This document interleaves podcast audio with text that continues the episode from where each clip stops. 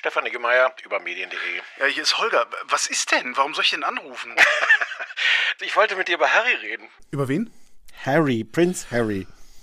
Ja, das habe ich jetzt so schön aktiv ignoriert gehabt, alles. Jetzt, ja, jetzt bin ich mal gespannt. Jetzt, jetzt kann ich noch was lernen. Ausnahmsweise mal was lernen. Ähm, was, ja. also, der, der, der, Sohn von äh, Prinz Charles und Diana, äh, mhm. verheiratet mit einer bürgerlichen, Meghan Markle. Die haben mehr oder weniger das, Schauspielerin? Genau, mehr oder weniger das Königshaus verlassen, weil sie diesen ganzen boulevardesken Druck nicht mehr ausgehalten haben. Äh, sind in die USA gegangen und Harry hat jetzt ein Buch geschrieben und das scheint voller boulevardesker Geschichten zu sein, also voll von dem, was er eigentlich nicht wollte, das passiert.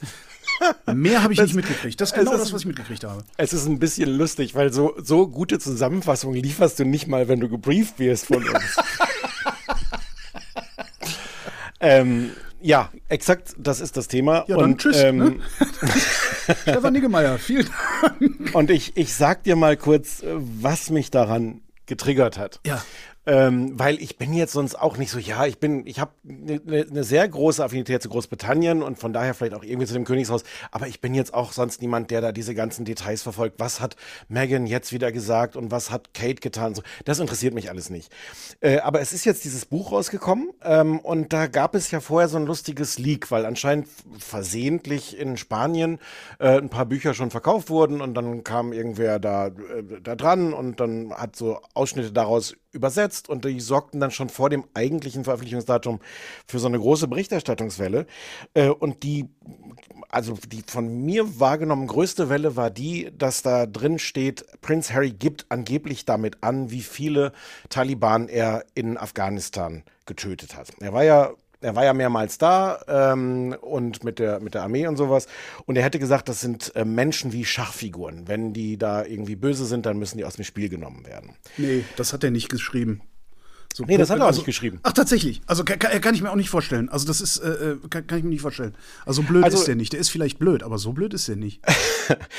ähm, das war aber, ich, ich schilder mal erst, bevor wir zu der Auflösung kommen, erstmal die, die, die, die Aufregung, dass es tatsächlich, er wurde zitiert, also verglich feindliche Kämpfer mit Schachfiguren, Böse, die eliminiert wurden, bevor sie Gute umbringen konnten. Ähm, das Ganze wurde also nicht nur so von der Boulevardpresse berichtet, sondern auch von äh, im Grunde allen seriösen Medien. Also es gab Agenturmeldungen, Meldungen dazu von dpa, AP, AFP, auch in Deutschland. Und die eine Sache, die mich schon mal als, als erstes, sagen wir, erstaunt hat, ist, ähm, dass da als eine Quelle, die so mit Reaktionen auf dieses angebliche Zitat zitiert wurde, kam dann der Taliban-Funktionär Anas Haqqani der nämlich getwittert hatte, also Harry, ähm, das waren keine Schachfiguren, die du da getötet hast, das waren Menschen. Sie hatten Familien, die auf ihre Rückkehr warteten. Und das ist so der erste Moment, wo du denkst, so, Wirklich? Wir fragen jetzt die, die Taliban, also nächste, nächste Talkshow Anne Will zum Thema Humanismus und hier ist der Vertreter der Taliban, der, der ein Plädoyer dafür hält, äh, Kämpfer als Menschen wahrzunehmen. Wer hat sich denn dieses Zitat geholt von den Taliban?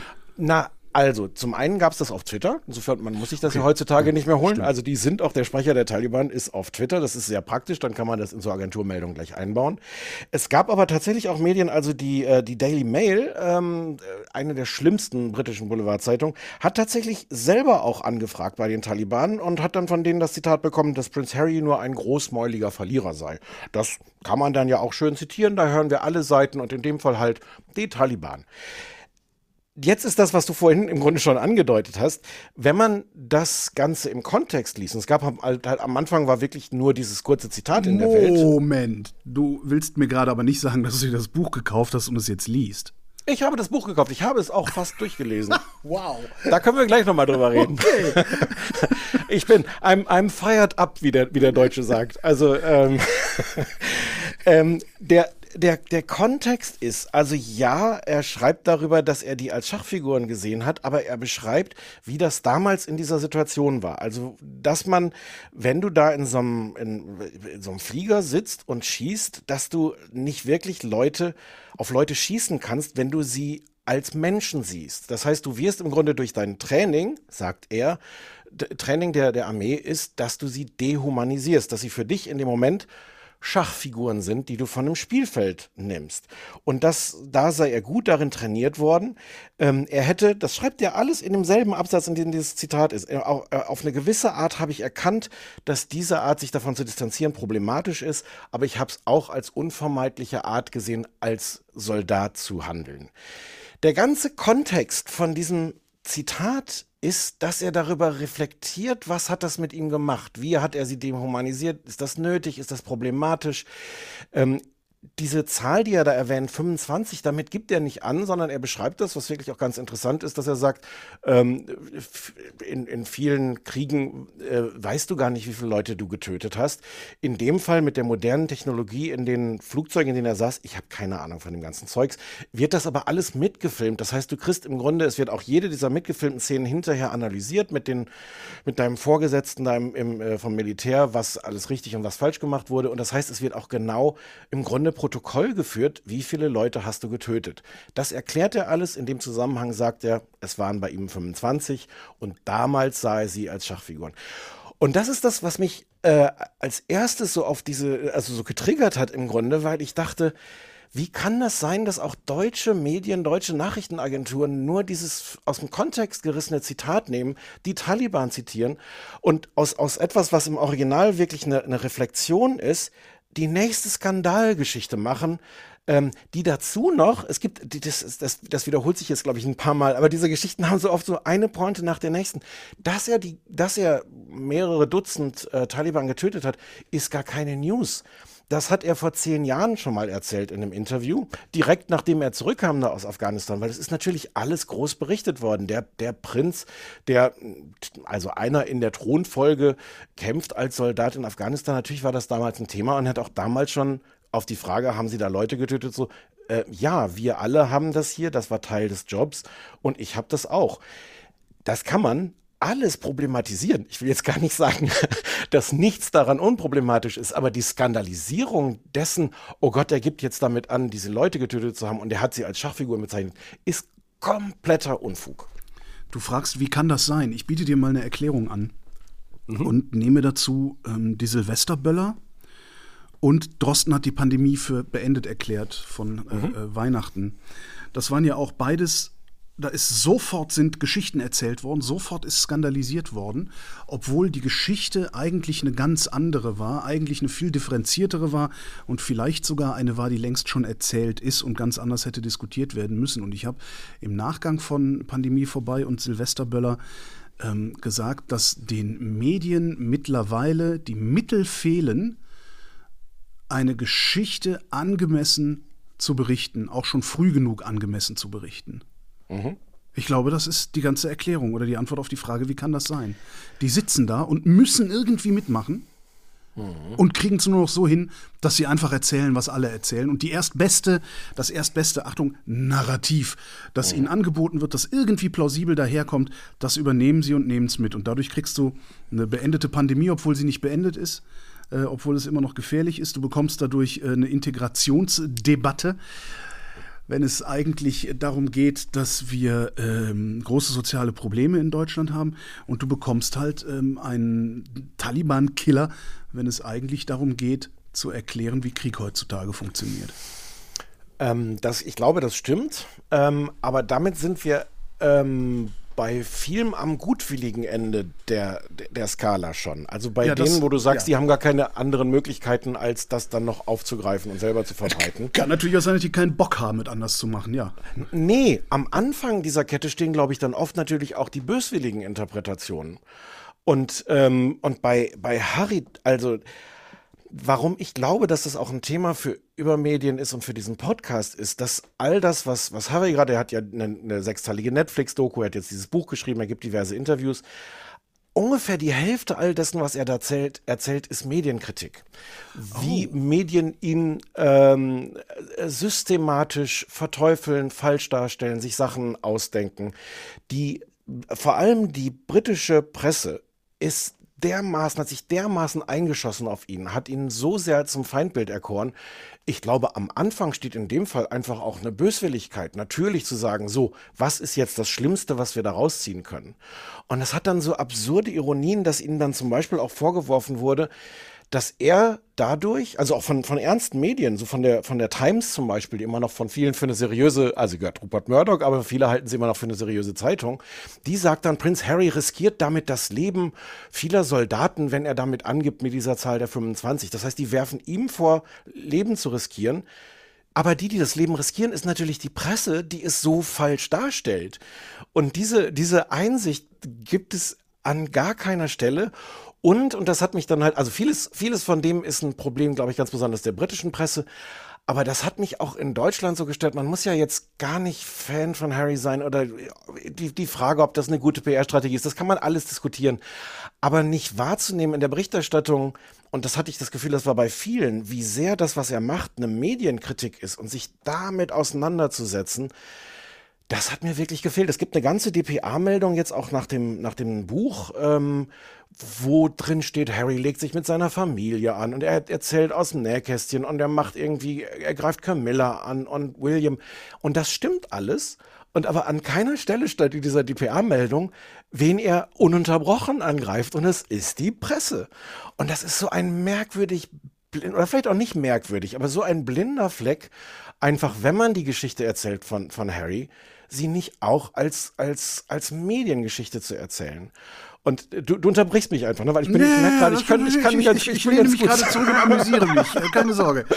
Ich bin, ich bin, ich bin wirklich geladen und man kann natürlich jetzt vorwerfen, dass das vielleicht nicht das wichtigste Thema ist, bei dem man so emotional werden kann, aber es ist, aber, ja, es ist ja ein Pass, also da, da, da springe genau. ich dir jetzt mal bei, es ist ja ein Pass pro Toto. Also ja. es ist ja auch so, wir erinnern uns äh, an die Diskussion ums Leistungsschutzrecht. Ja, da hat äh, äh der Axel Springer Verlag die Unwahrheit äh, wahrscheinlich wissentlich und willentlich verbreitet und alle anderen Medien haben keine Kritik daran geübt.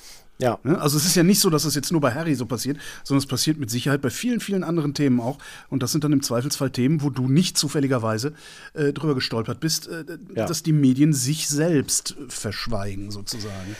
Genau, und es ist, man, man muss das einfach erzählen, es ist, äh, ich will nicht die Geschichte erzählen von Harry als dem Menschen mit dem schlimmsten Schicksal der Welt, aber schon mit einer ganz besonderen Traumatisierung. Der war halt, wie alt war er, als seine Mutter Diana gestorben ist? Zwölf, äh, wenn überhaupt. Zehn, ne? Ja, irgendwie so, das habe ich jetzt gerade nicht im Kopf. Ähm, natürlich ist das traumatisierend und natürlich ist das auch schon mal was, was dich prägt, so in deinem, deinem Bild äh, von, von der Presse. Und, und wenn du dieses Buch liest, und ich habe es inzwischen zu zwei Dritteln gelesen und ich war verblüfft, wie sehr mich das interessiert, weil, wie gesagt, den ganzen Klatschkram daran, den kann ich irgendwie überspringen. Aber es ist einfach, es ist wirklich ein wahnsinnig interessantes, fesselndes Buch. Und es endet ungefähr jedes Kapitel damit, dass er sagt, oh, hier habe ich endlich eine äh, Freundin kennengelernt. Ich dachte, ah, die passt zu mir. Und dann haben die Medien sie gefunden und die Paparazzi haben sie verfolgt und standen am nächsten Tag vor dem Haus ihrer Mutter und ihrer Großmutter und die Freundin hat gesagt, äh, nee, Harry, das, äh, das halte ich nicht aus. Er geht nach Afghanistan, ist da glücklich, weil er plötzlich nicht Prinz ist, sondern weil es strenge Regeln gibt. Er ist einfach ein Soldat. Ähm, und dann äh, bricht irgendein Medium dieses äh, Embargo, was es damals gab, ähm, äh, wo er da ist. Äh, um Irak ging es vorher auch, wo er eigentlich ursprünglich hin sollte. Äh, und im gleichen Moment ist das zu Ende, weil dann klar ist, die Taliban haben gesagt, der ist unser erstes Ziel, den wollen wir töten. Und wenn er da geblieben wäre, hätte er natürlich auch seine, seine äh, Kameraden, Kameraden, sagt man da. Ne? Kameraden ne? sagt man da, ja. Mhm. ein Kriegsdienstverweigerer hier, also von daher muss ich, ich mir auch, diese... Stefan, ich auch. ähm, aber jedes Kapitel endet damit und ähm, und es ist eine solche unglaubliche Zumutung. Und du hast halt wirklich als, als Schlüsselpunkt, dieser Mann vergöttert seine Mutter. Ähm, auch das zieht sich in einem manchmal ein bisschen beunruhigenden Maß durch dieses ganze Buch dadurch, wie sehr die eine Heilige für ihn ist und wie sehr die Paparazzi ähm, sie in den Tod gejagt haben. Und dann gibt es diese, dieses, diese Stelle, ähm, also er hat so ein bisschen so einen Hang auch zum, zum Übersinnlichen. Und dann irgendwann, äh, also am Anfang, nachdem sie gestorben ist, blendet er das ein paar Jahre aus und glaubt, die ist gar nicht gestorben, die versteckt sich nur irgendwo. Das ist so ein Trick, damit sie nicht weiter von der Presse verfolgt wird. Und irgendwann lässt, irgendwann bietet ihm jemand an zu sagen, hier, ich zeig dir die Fotos aus der Akte von dem Unfall, wenn du es jetzt sehen willst. Und er guckt die sich an und irgendwann sieht er auch die Bilder dann von Diana, wie sie in dem Auto sitzt. Und dann beschreibt er so, dass er so eine Art Heiligenschein um ihren Kopf sieht. Und dann denkst du erst so, ach, wirklich? Das ist jetzt das, was du auf den Bildern siehst? Und er sagt, ja. Und dann hat er genauer, also er schreibt, ja, er hat genauer hingeguckt. Das waren die Reflexionen von den Blitzlichtern. Und du konntest auf manchen Fotos die Paparazzi sehen, wie sie sich gegenseitig fotografiert haben. Das heißt, die haben auch dann, als sie diesen Unfall ausgelöst haben oder als er passiert ist, nicht aufgehört zu fotografieren.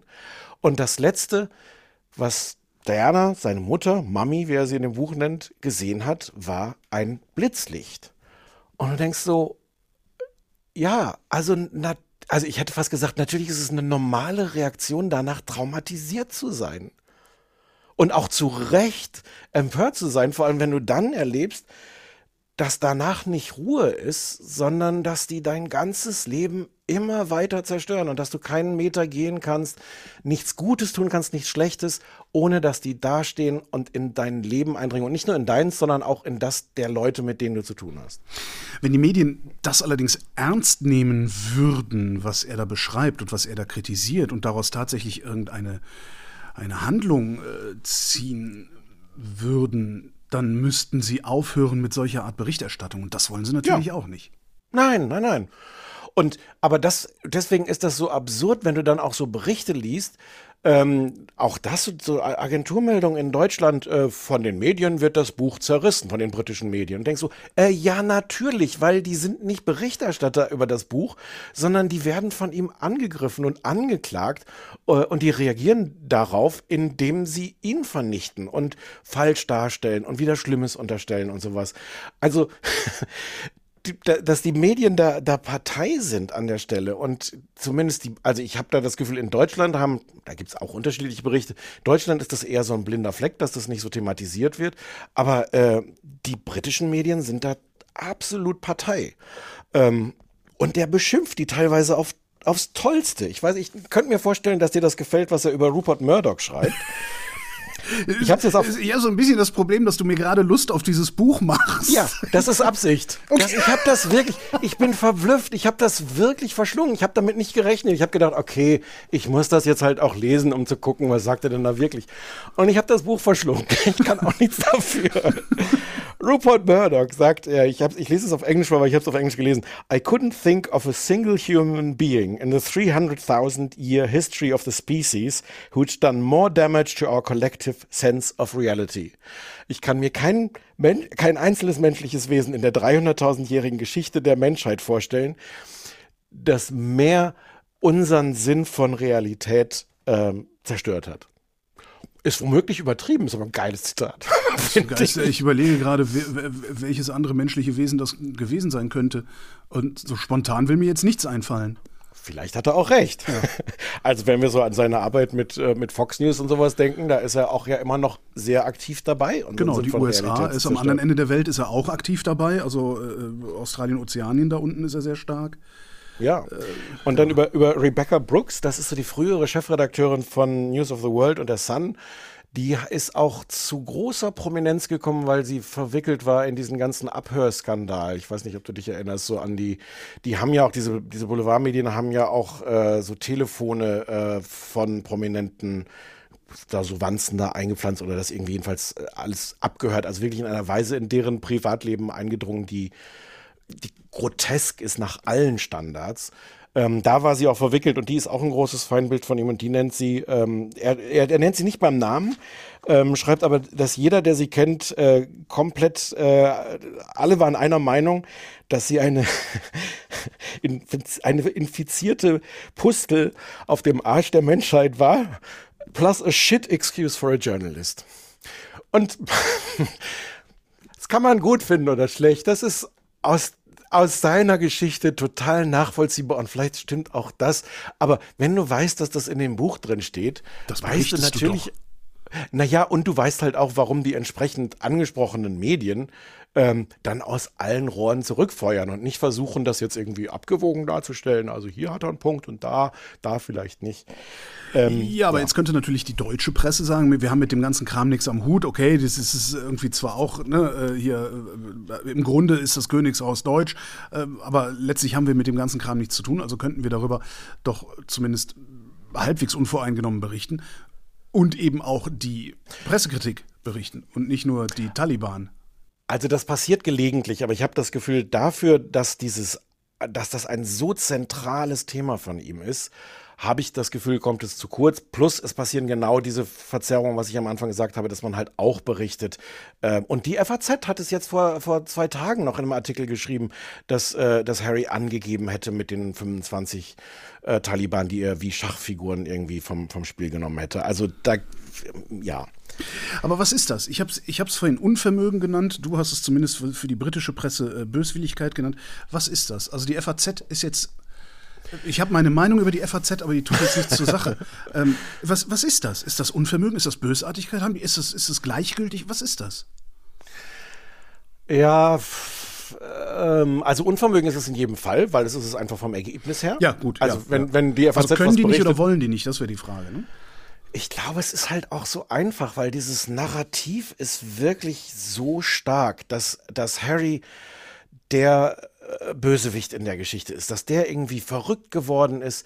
Es gibt auch so, ich glaube, das gibt es beim Publikum inzwischen auch so eine Genervtheit, weil das so omnipräsent ist. Oh Gott, jetzt ist er da und jammert wieder rum mit seinen Geschichten.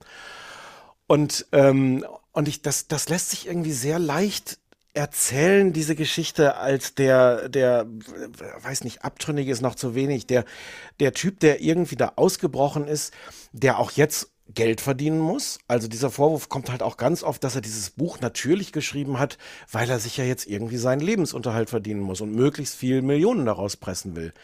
Das ist bestimmt richtig. Ich finde das nur so merkwürdig, diesen Vorwurf zu erheben, wenn du Prinz Harry bist und dein Leben lang erlebt hast, wie andere Leute mit deinem Leben Geld verdienen und sich Geschichten ausdenken und Lügen ausdenken und in dein Privatleben eindringen und Fotos veröffentlichen.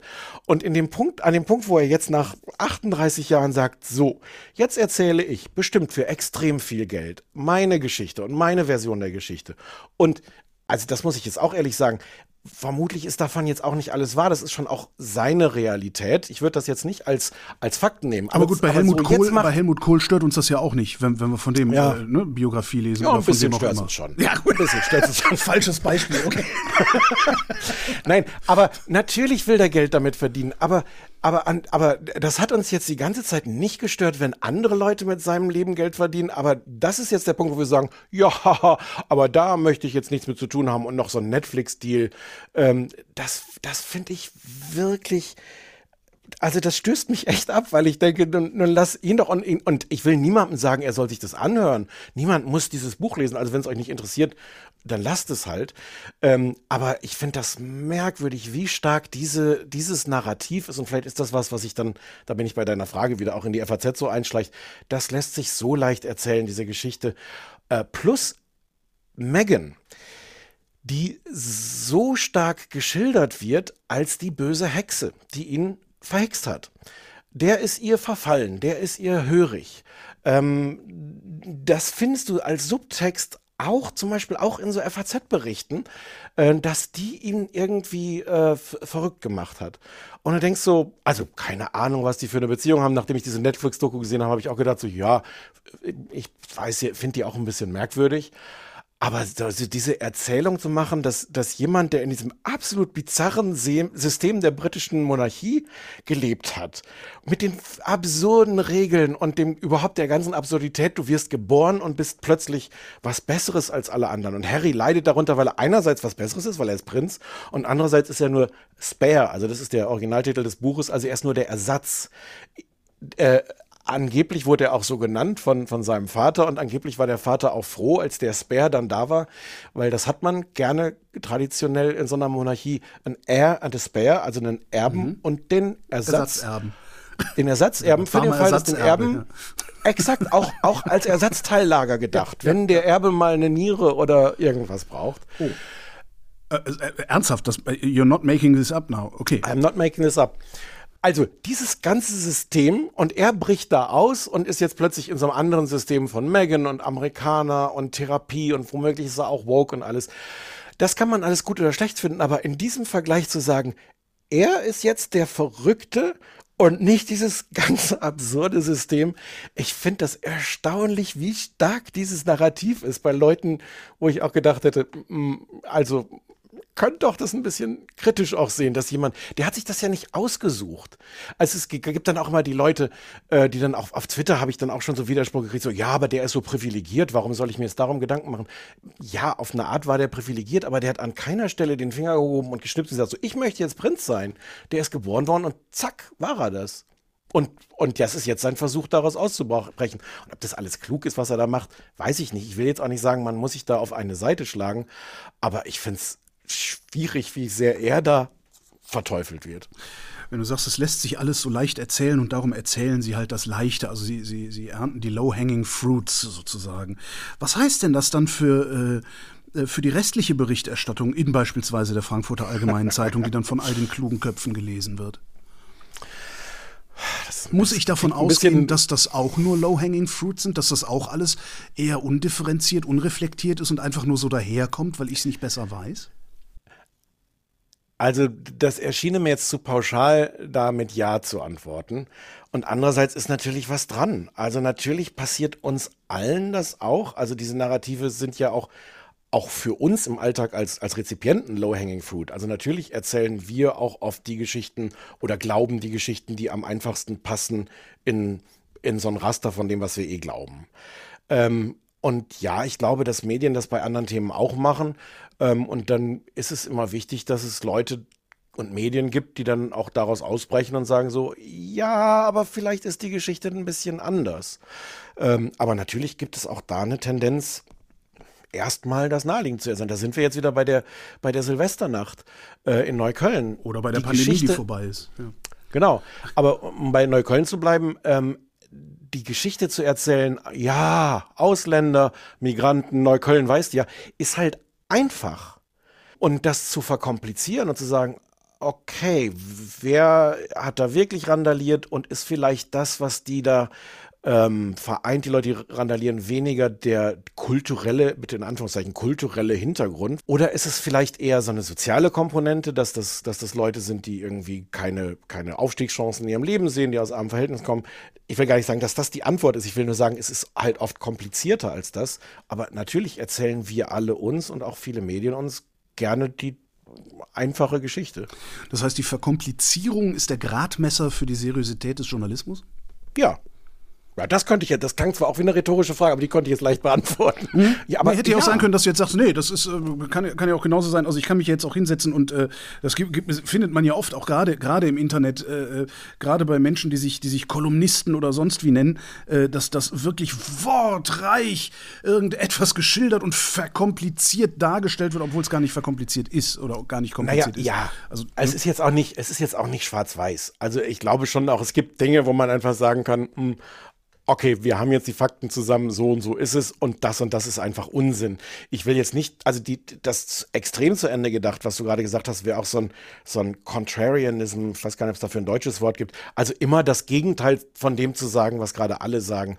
Das ist, glaube ich, auch nicht schlau, aber, aber, aber im Grunde einen Ansatz zu haben, wir verkomplizieren die Geschichte hier mal ein bisschen, ähm, finde ich erstmal in vielen Fällen ein gutes Zeichen wie gehe ich denn jetzt als Rezipient, also als Kunde des Journalismus, wie gehe ich denn überhaupt damit um? Worauf verlasse ich mich denn überhaupt? Hast du, hast du eine, wie auch immer geartete Handreichung? Also ich persönlich habe die Handreichung immer, wenn was passiert, was mich nicht unmittelbar betrifft, warte ich ein paar Tage ab und lese es im Idealfall in einer Wochenzeitung nach und nicht in einer Tageszeitung. Hm. Und nicht auf Twitter. Und das ist sowieso nicht. Naja, das auf sagst Twitter gucke ich so, nach, nachdem ich in der Wochenzeitung geguckt habe, da gucke ich dann auf Twitter, ja. weil da sind die Expertinnen und Experten, die das dann nochmal vertiefen. Ähm, aber ja, das ist, das ist genau richtig, was du beschreibst. Also das, äh, ich weiß nicht, wie praktikabel das ist, aber ähm, das hilft. Ich weiß nicht, ob du das mitgekriegt hast. Es gab als, äh, also es ging diese große Silvesternacht ah, Ausländer-Migranten-Geschichte rum. Und dann gab es, auf Twitter konnte man das sehen, äh, wurde von entsprechenden Leuten, auch aus, ich sage jetzt mal, unserem Umfeld, begeistert die Geschichte erzählt, dass in irgendeiner sächsischen Kleinstadt, deren Namen ich jetzt vergessen habe, ähm, auch Leute die Polizei und die Feuerwehr beschossen hätten und die haben dabei Sieg Heil gerufen. Mhm. Und das wurde natürlich sofort rumgereicht als Haha, seht genau. ihr? Äh, es sind genau. gar nicht nur Migranten, sondern es sind halt auch Neonazis. Jetzt hat sich eine Reporterin von der Zeit die Mühe gemacht, die ist da hingefahren in diese Kleinstadt und hat gesagt so, hm, die Geschichte lässt sich leider nicht so, oh, was heißt leider, das hat sie so nicht gesagt, aber die Geschichte lässt sich nicht so richtig bestätigen. Das mit den Sieg-Heilrufen äh, beruht auf irgendeinem Facebook-Eintrag, der inzwischen gelöscht wurde. Das waren vermutlich viel weniger als 200 Leute, wovon es hieß.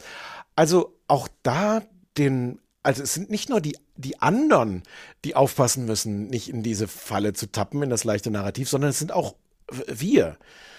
Also auch die Geschichte ist, ist komplizierter oder womöglich ganz anders. Und jetzt zu sagen, ähm, okay, ich halte allen, die jetzt mit ihrem, ihrem Rassismus da ankommen, halte ich die, die Neonazis im Osten entgegen. Ja, so einfach ist es dann auch nicht, ja. Das heißt, wir sind, wir sind im Grunde sind wir immer noch in so einem, so einem ja, in so einem luftleeren Raum. Also wir befinden uns immer noch in, einer, in einem Zustand der Handlungsunfähigkeit äh, in Anbetracht der Fülle und Geschwindigkeit der Nachrichten, die auf uns einprasseln.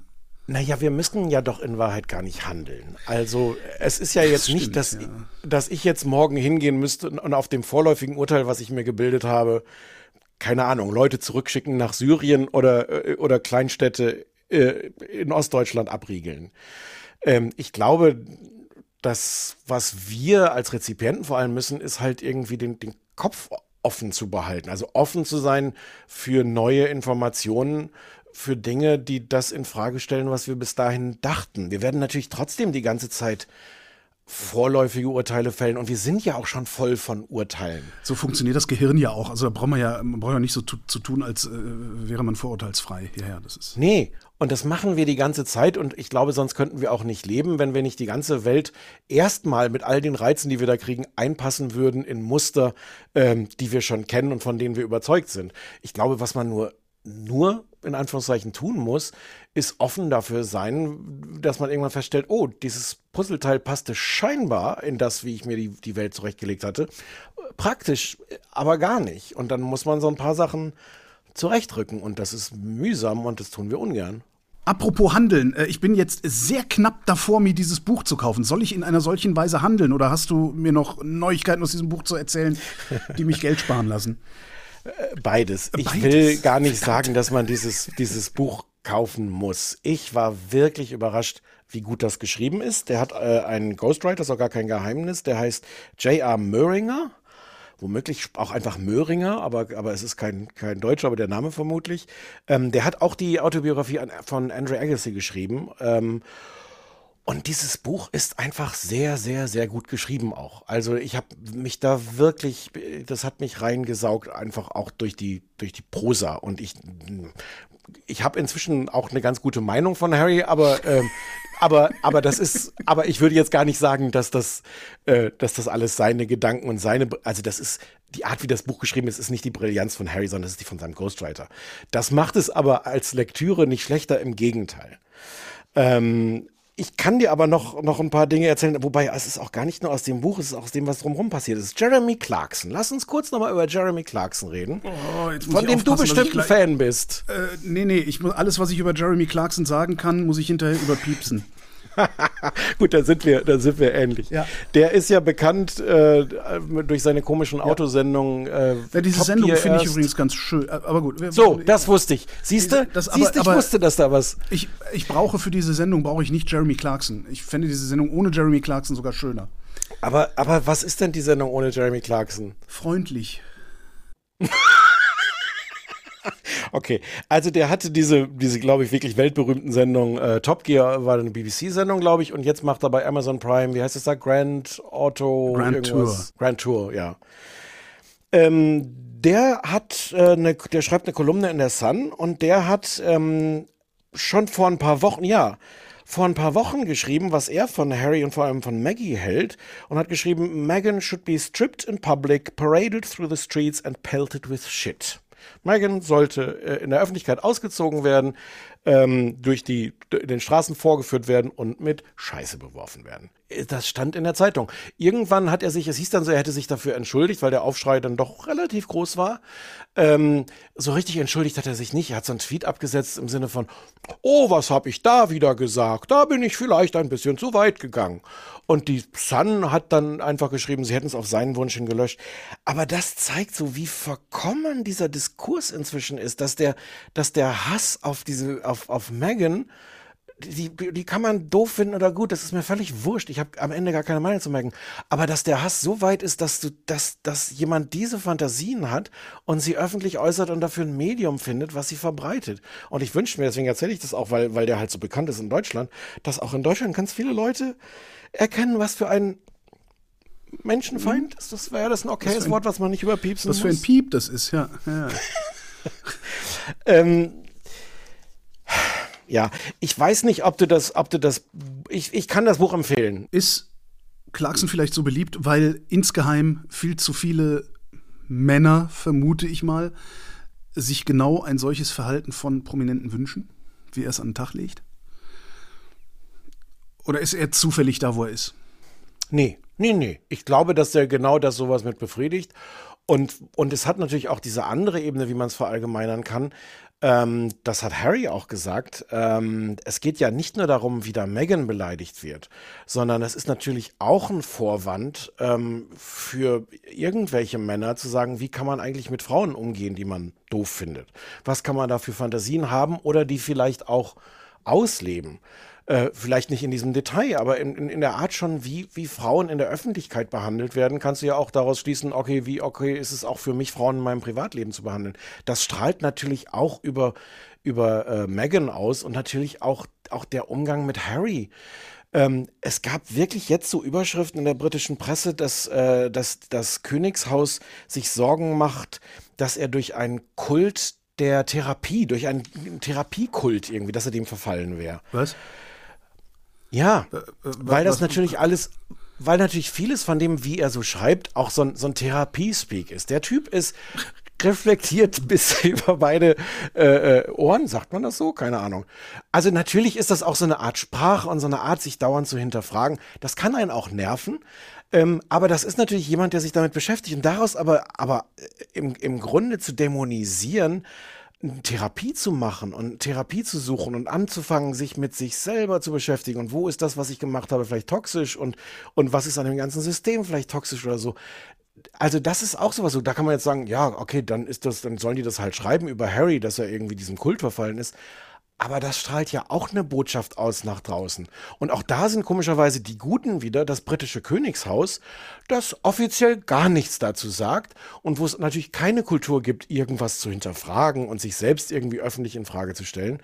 Und dann, das ist ein Aspekt, den ich, den ich glaube ich jetzt noch auch sagen muss, ähm, was Harry auch schildert, auch in, in, äh, bei, bei Netflix sieht man das auch in diesen Interviews und in dem Buch, ist das System, dass das Königshaus, also jetzt liest du überall in allen Artikeln, das Königshaus will sich dazu nicht äußern.